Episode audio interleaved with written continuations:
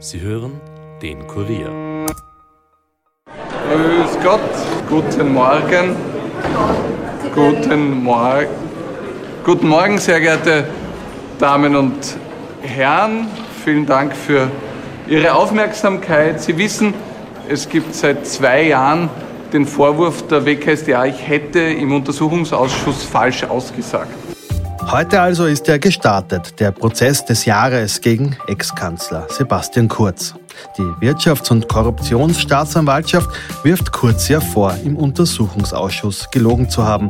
Mit ihm auf der Anklagebank sind auch die Ex-Casino-Chefin Bettina Klatz-Kremsner und der damalige Bürochef von Kurz, Bernhard Bonelli. Wie also ist der erste Tag gelaufen? Was ist im Gerichtssaal gesprochen worden? Und was war die große Überraschung am Ende? Das analysieren wir heute mit Kurier Innenpolitikchef Martin Gebhardt. Mein Name ist Elias Nordmessnig und ihr hört den Daily Podcast des Kurier. Zur Erinnerung, es geht bei Sebastian Kurz um eine eigentlich simple Frage. War er in die Bestellung von Thomas Schmidt zum Chef der verstaatlichten Holding ÖBAG involviert oder nicht? Kurz hat damals im Untersuchungsausschuss die Frage verneint. Chats legen aber laut der Wirtschafts- und Korruptionsstaatsanwaltschaft nahe, dass er nicht nur informiert, sondern auch involviert war. Auch sein damaliger Bürochef Bernhard Bonelli soll vor dem Untersuchungsausschuss falsch ausgesagt haben, ebenso die ehemalige Casinochefin Bettina Klatz-Kremsner. Bei ihr geht es um die damalige Bestellung von dem FPÖ-Bezirksrat Peter Siedlow als Vorstandsmitglied bei den Casinos Austria. Gleich zu Beginn des Prozesses hat der Anwalt von Sebastian Kurz schon mal aufhorchen lassen, wie unsere Gerichtsreporterin Michaela Reibenwein berichtet. Gleich zu Beginn hat äh, der Verteidiger von Sebastian Kurz, Otto Dietrich, einen Befangenheitsantrag gegen den Richter eingebracht. Der Richter, der heute das Verfahren führt, ist in engem Kontakt gewesen in der Vergangenheit mit Peter Pilz äh, im Eurofighter-Verfahren und äh, Pilz war da ein wertvoller Hinweisgeber und äh, der Anwalt meinte daraufhin, äh, es, es reicht der Anschein einer möglichen Befangenheit. Der Richter hat das aber dann recht schnell zurückgewiesen und ausführlich auch begründet, warum. Ähm, jeder, der nicht Eremit ist, hat irgendwelche Bekannten oder Freunde oder Leute einfach, mit denen er sich austauscht. Man muss nicht immer deren Meinung sein. Und er, es ist ihm eigentlich auch egal, was diese Leute für eine Meinung haben. Und das war ein rein geschäftliches Kennenlernen und Kennen. Die Fronten sind also geklärt. Gleich zu Beginn wird scharf gegen den Richter selbst geschossen. Allerdings wird Kurz erst am Freitag im Mittelpunkt stehen. Heute ist vor allem Bettina Glatz-Kremsner dran. Es wird also heiß hergehen an den nächsten Verhandlungstagen. Was am ersten Verhandlungstag alles passiert ist, bespreche ich jetzt mit Martin Gebhardt, Leiter der Innenpolitikredaktion im Kurier. Hallo Martin. Hallo. Martin, wie war denn der Medienrummel heute? Ist es wirklich der große Prozess, den man uns im Vorfeld äh, schon versprochen hat? Naja, in der Früh hatte man schon den Eindruck vom Medienrummel her, dass es der große Prozess ist. Es hat auch die Einleitung, die Statements von der Staatsanwaltschaft, von den Verteidigern und so weiter zeigen schon, wie hart in diesem Prozess gefeitet wird. Mhm. Es ist natürlich der erste Tag, war der Tag von äh, Bettina Glatz-Kremsner. Und wie sehr auf diesen Prozess geschaut wird, wird man erst sehen am Freitag, wenn Sebastian Kurz selbst vor dem Richter steht und befragt wird. Stichwort Sebastian Kurz, der hat ja gleich zu Beginn, noch bevor der Prozess begonnen hat, äh, den Medien ein Interview gegeben bzw. ein Statement abgegeben. Warum hat er denn das gemacht? Naja, Sebastian Kurz hat schon in seiner Zeit als Kanzler oder in seiner Zeit als Staatssekretär, hat er gewusst, wie er mit den Medien umgeht. Er hat gewusst, was auch Medien wünschen. Er hat natürlich mit dem Statement auch die vielen Fragen, die natürlich, wenn man reingeht, sofort gestellt werden. Jedes Medium versucht, eine eigene Antwort zu bekommen. Das hat er natürlich mit dem Statement abgefangen. Und manche sagen, das ist sehr amerikanisch. Ja, das stimmt. Mhm. Ja, aber Sebastian Kurz ist auch mit Amerika sehr vernetzt. Mhm. Bettina Klatz-Kremsner ist der ehemalige stellvertretende ÖVP-Chefin gewesen und gleichzeitig auch Casinos Austria-Chefin. Am heutigen Tag ging es auch um Sie. Ihr werden gleich mehrere Falschaussagen vorgeworfen, aber noch mal ganz kurz, um was geht es denn da? Naja, es geht darum, dass sie rund um den Kassak, also das ist der Fall Casinos, der wurde damals aufgerollt äh, nach dem Ibiza-Video. Äh, da ging es auch um die Bestellung des Herrn Siedlow. Wie hat das funktioniert? Wie ist das passiert? Und so weiter. Was wurde da gesagt? Und ihr wird vorgeworfen, eine Falschaussage vor dem Urschuss und eine bei der Einvernahme durch die WKStA. Das heißt, dass in gleich zwei Fällen äh, wiegt das. Deswegen gilt sie auch als Hauptangeklagte. Mhm. Was auffällig war, was unsere Gerichtsreporterin auch gesagt hat, sie ist äh, auffällig auf Distanz zu Kurz und Bonelli gegangen. Sie ist drei Sitzplätze weiter weggesessen. Ist das Verhältnis zwischen Bettina Glatz-Kremsner und der Politik äh, schon ein wenig abgekühlt? Das ist sicherlich abgekühlt und ich glaube, im Nachhinein äh, bereut sie es, jemals so eng in die Politik eingestiegen zu sein. Weil natürlich musste sie erkennen, dass sie als Stellvertreterin von Sebastian Kurz und als auch Teil des Verhandlungsteams bei der ersten türkis-blauen Regierung natürlich mehr im Fokus gestanden ist, als wenn das nicht der Fall gewesen wäre. Ja. Und sie hat sich ja komplett zurückgezogen und versucht auch ein Leben abseits dieser Politik zu führen. Mhm. Nach dem Anwalt von Glatz-Kremsen ist dann kurz Verteidiger Otto Dietrich äh, zum Wort gekommen. Er hat in seinem Eingangsstatement von einer politischen Wahrheit im Untersuchungsausschuss gesprochen versus einer materiellen Wahrheit im Strafverfahren. Will er damit sagen, dass man Aussage im Urschuss nicht mit jenen vor Gericht vergleichen kann, nämlich dass man äh, da in einem politischen Untersuchungsausschuss auch von den äh, Politikern, die einen dann befragen, sozusagen hier in die Mangel genommen wird? Das ist immer eine Debatte gewesen, ja. Also diese, diese, diese Wahrheitspflicht im Urschuss und natürlich auch diese Anzeigen, die danach gefolgt sind, auch jene gegen Sebastian Kurt hat natürlich auch dazu geführt, dass manche im Urschuss gar nichts gesagt haben. Mhm. Wir erinnern uns an Gernot Blümel, der hat einfach, weiß ich nicht, zigmal gesagt, er erinnert sich nicht.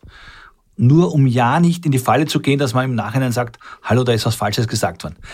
Diese Wahrheitspflicht im, im Urschuss äh, ist ja auch eine Debatte, ich meine, Nationalpräsident Sobotka hat das kurz einmal eingeworfen, hat natürlich sofort von den politischen Gegnern einen heftigen Konter bekommen, ist auch dafür schwer kritisiert worden, dass er die abschaffen wollte. Aber sie ist noch natürlich ein Problem, ob man über diese Wahrheitspflicht auch wirklich zur politischen Wahrheit, die man ja herausbekommen will. Ja. Man will ja einfach wissen, äh, was ist politisch passiert, wie ist es politisch zu manchen Ergebnissen gekommen, ob man die herausbekommt. Mhm. Momentan gilt sie, und momentan wird man auch sehen, wie äh, das Gericht diese Wahrheitspflicht jetzt beurteilt. Genau, und es geht ja eben darum, was man im Untersuchungsausschuss äh, sagt, ob das dann auch strafrechtlich verfolgt genau. werden kann, genau. wo wir jetzt ja gerade sind. Kurzverteidiger Dietrich hat der WKSDA nämlich auch vorgeworfen, äh, bei den Chats, die ja sozusagen auch diesen Widerspruch zwischen dem, was Kurz ausgesagt hat und was in den Chats äh, geschrieben worden ist, herauszuarbeiten. Und da sagt er, es gibt mehrere Chats, die auch eventuell entlastend für Kurz und Co. sind, aber die WKSDA hatte nur jene genommen, die kurz belastet hätten. Kann man das so sagen oder wissen wir von Chats, die, die, die Na, noch der, gar nicht? Der, der Vorwurf ist nicht neu. Der Vorwurf wurde selbst von einem Richter gesagt. Das war in einem anderen Fall. Da ging es, glaube ich, um, um Heinz-Christian Strache. Das heißt, dieser Vorwurf, den gibt es schon lange, dass nur gezielt Chats herausgenommen worden sind, die belasten und zu wenig auf Chats geschaut worden ist, äh, die entlasten könnten oder die zumindest nicht in das Verfahren entscheidend mit eingebunden worden sind.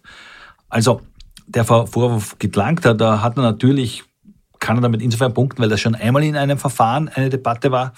Und da wird man sehen, wie er das dann bei der eigentlichen Einvernahme und so weiter noch äh, genauer darlegen kann. Müssten da nicht äh, wirklich alle Chatverläufe offengelegt werden, damit sozusagen auch die Öffentlichkeit sich dann eine Meinung bilden kann? Gut, theoretisch, ja. Man muss, man muss natürlich eines sagen, die Öffentlichkeit ist informiert worden über die Chats, über, über Medien. Da sind teilweise auch Chats nur gezielt zugespielt worden und nicht alle Chats. Also das heißt, es war ohnehin ein bisschen undurchsichtig, aber im Grunde genommen ist es so. Mhm. Dietrich hat sich dann auch auf den Grundzeugen Thomas Schmidt eingeschossen. Was wirft er ihm vor und warum?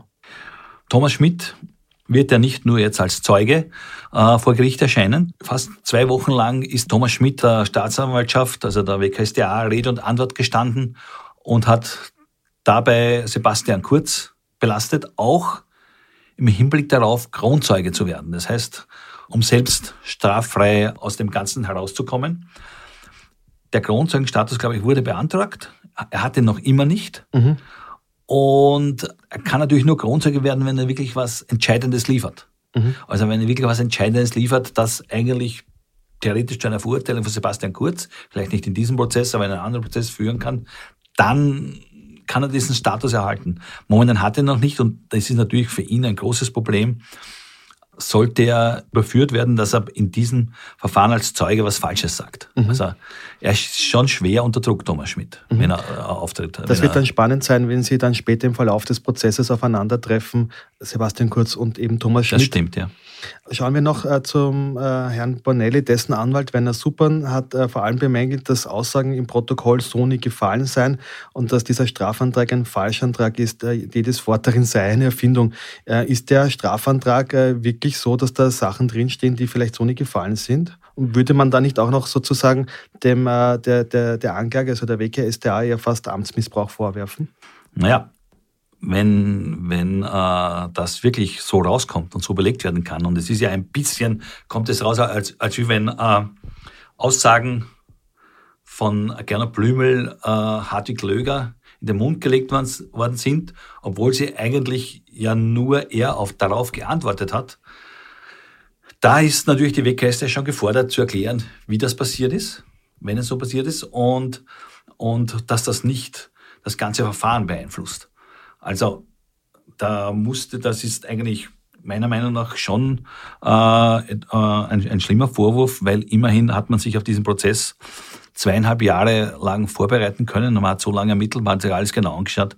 Daher wundert man, dass sowas überhaupt auftaucht. Mhm. Die WKSDA hat ja dann im Zuge des Verfahrens heute sogar einen sogenannten Screenshot-Fehler eingestanden, wo da ähnliche Formulierungen zusammenkopiert worden seien ganz generell scheint die WKSDA gut auf den Prozess vorbereitet oder nicht, wenn schon am ersten Tag da ähm, sozusagen die, die, die Verteidiger hier ähm, Fehler aufdecken können? Eigentlich müsste man erwarten, dass sie sehr gut vorbereitet sind. Wie gesagt, zweieinhalb Jahre lang, über zwei Jahre lang ist er, ist ermittelt worden. Äh, alle wissen, es ist der Prozess des Jahres. Alle wissen, da kann man sich nicht viele Fehler erlauben. Deswegen überrascht es sehr, dass schon am ersten Tag so ein Eingeständnis gemacht werden musste. Mhm. Am Nachmittag ist dann äh, Glatz Kremsner in den Zeugenstand gekommen und befragt worden. Insgesamt hat die ehemalige Casino-Chefin recht geknickt äh, gewirkt, sehr zurückgezogen. Sie hat auch äh, eingestanden, dass sie bei der Einvernahme durch die WKStA einen Fehler gemacht hat. Trotzdem hat sie dann auf die Fragen nicht reagiert und hat eisern geschwiegen, äh, weil sie sich nicht selbst weiter belasten will oder was könnte die Strategie dahinter sein? Ja, das könnte eine Strategie sein. Vielleicht hofft sie auch, dass sie, dass sie eigentlich durch bestimmte Zeugen entlastet werden kann. Vielleicht versucht sich zumindest, dass nichts dazukommt, dass das Ganze dann etwas abgemildert wird. Mhm. Sie hat ja zumindest eben einen Fehler eingestanden, will sich aber eben nicht schuldig bekennen. Das wird dann auch spannend werden. Dann gab es die angekündigte Überraschung ganz zum Schluss des Verhandlungstages, nämlich äh, der Richter äh, hat ihr dann ähm, auch eine Diversion vorgeschlagen. Die WKSDA hat dieser Diversion dann aber nicht zugestimmt. Aber was wäre jetzt der weitere Weg? Was könnte mit der Diversion passieren? Naja, es könnte sein, dass sie trotzdem durchgeht. Das heißt, der Richter schreibt zum Beispiel Frau Glatzkremsen eine bestimmte Zahlung vor, die sie für leisten muss. Mhm. Sie zahlt es und die WKStA wird das höchstwahrscheinlich beeinspruchen, weil sie will ja nicht, dass es eine Diversion gibt. Dann müsste ein Oberlandesgericht entscheiden, ob das jetzt rechtens ist oder nicht. Das heißt, es würde kurz das ausgegliedert werden und dann sieht man, ob es weitergeführt wird oder nicht. Ähm, wir haben gerade auch die Summe gehört, das wären äh, über 100.000 Euro, die Bettina Glatz-Kremsen zahlen müsste, also kein kleiner Betrag. Warum glaubst du, dass der Richter äh, eine Diversion wollte? Also für den Richter wäre natürlich, wenn die Diversion angenommen wird, wäre das ein Idealfall. Er hätte von den drei Angeklagten einen Fall bereits am ersten Tag abgeschlossen. Das müsste sich nicht dann bis, bis zu Jahreswechsel durchziehen, die, die Verhandlungen, Zeugenbefragungen und so weiter. Die WKStA hatte eigentlich schon in ihrem Strafantrag angekündigt, dass sie bei allen drei einer Division eher nicht zustimmen wird. Mhm.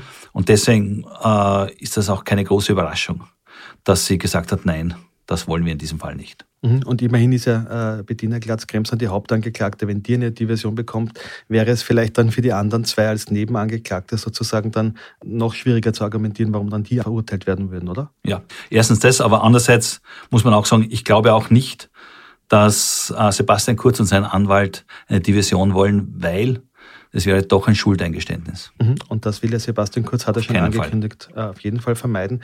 Ja, was nimmst du denn äh, von dem ersten Tag mit? Es ist relativ viel passiert. Es gab zum Schluss auch noch die Überraschung mit dieser Diversion. Ähm, wird, äh, werden die nächsten Tage auch so weitergehen? Ja, der nächste Tag, der Freitag, wird sicher der spannendste Tag, weil da steht Sebastian Kurz im Mittelpunkt. Da wird noch genauer drauf geschaut werden, was da passiert. Was ich auch mitnehme, ist, dass es waren unheimlich viele Medien dort. Es ist auch online, hat man gesehen, also auch bei Korea.at, eigentlich sehr aufmerksam verfolgt worden, was da gerade passiert. Das heißt, äh, das Interesse dürfte nicht so gering sein, äh, wie das ausgeht, was am Ende rauskommt, wenn ein Kanzler äh, vor dem Richter steht. Und das wird höchstwahrscheinlich am Freitag noch stärker sein, dieses okay. Interesse. Rechnest du mit deiner Überraschung auch am Freitag etwas, was wir bis dato noch nie gesehen haben? Hat da noch jemand irgendwie ein Ass im Ärmel sozusagen? Naja, ein Ass im Ärmel. Eines muss man sagen, also Sebastian Kurz hat ja schon einen sehr angriffigen Anwalt. Ja, da kann schon sein, dass da noch was kommt, weil wenn man sich allein die Gegenäußerung, die 20-seitige Gegenäußerung, die vor wenigen Tagen an den Richter übergeben worden ist, durchliest, dann sind da schon sehr scharfe Formulierungen drinnen. Und da kann man gespannt sein, weil ja auch Staatsanwalt Adamovic in der Gegenäußerung vorkommt, dass auch er einmal bei einer Urschusssitzung nicht die, die komplette Wahrheit gesagt habe. Mhm. Also da kann man einige Überraschungen erwarten, die dann im direkten, bei der direkten Befragung äh, herauskommen werden. Wir werden auf jeden Fall wieder im Gerichtssaal sitzen mit unseren Gerichtsreportern, werden auch darüber berichten und wir werden auch äh, das Ganze dann analysieren am Freitag. Für heute mal vielen Dank für den Besuch im Studio, Martin. Und danke fürs Gespräch. Und wir kommen jetzt noch zu weiteren Meldungen. Nach Angaben des von der islamistischen Hamas kontrollierten Gesundheitsministeriums im Gazastreifen sind bei dem verheerenden Einschlag einer Rakete vor dem Al-Ali Arab Krankenhaus in Gaza 471 Palästinenser getötet worden. Israel macht dafür eine fehlgeleitete Rakete der Terrororganisation Islamischer Dschihad im Gazastreifen verantwortlich und hat Beweise vorgelegt, die das belegen sollen. Die palästinensische Seite sowie zahlreiche arabische Staaten geben hingegen Israel die Schuld. Und wegen der jüngsten Eskalation im Nahostkonflikt und des Terroranschlags in Brüssel sehen die Sicherheitsbehörden auch in Österreich eine konkrete Gefährdungslage und damit eine erhöhte Anschlagsgefahr. Das hat Innenminister Gerhard Kahner am Mittwoch mitgeteilt. Deswegen wird die Terrorwarnung auf die zweithöchste Stufe angehoben. Bisher hat in Österreich die Warnstufe erhöht gegolten. Das war's für heute von mir. Noch einen schönen Tag. Ton und Schnitt von Dominik Kanzian. Wenn euch der Podcast gefällt, abonniert uns auch auf Apple Podcasts oder Spotify und empfehlt uns euren Freunden. Bis bald, passt auf euch auf. Elias Notmesnik over and out.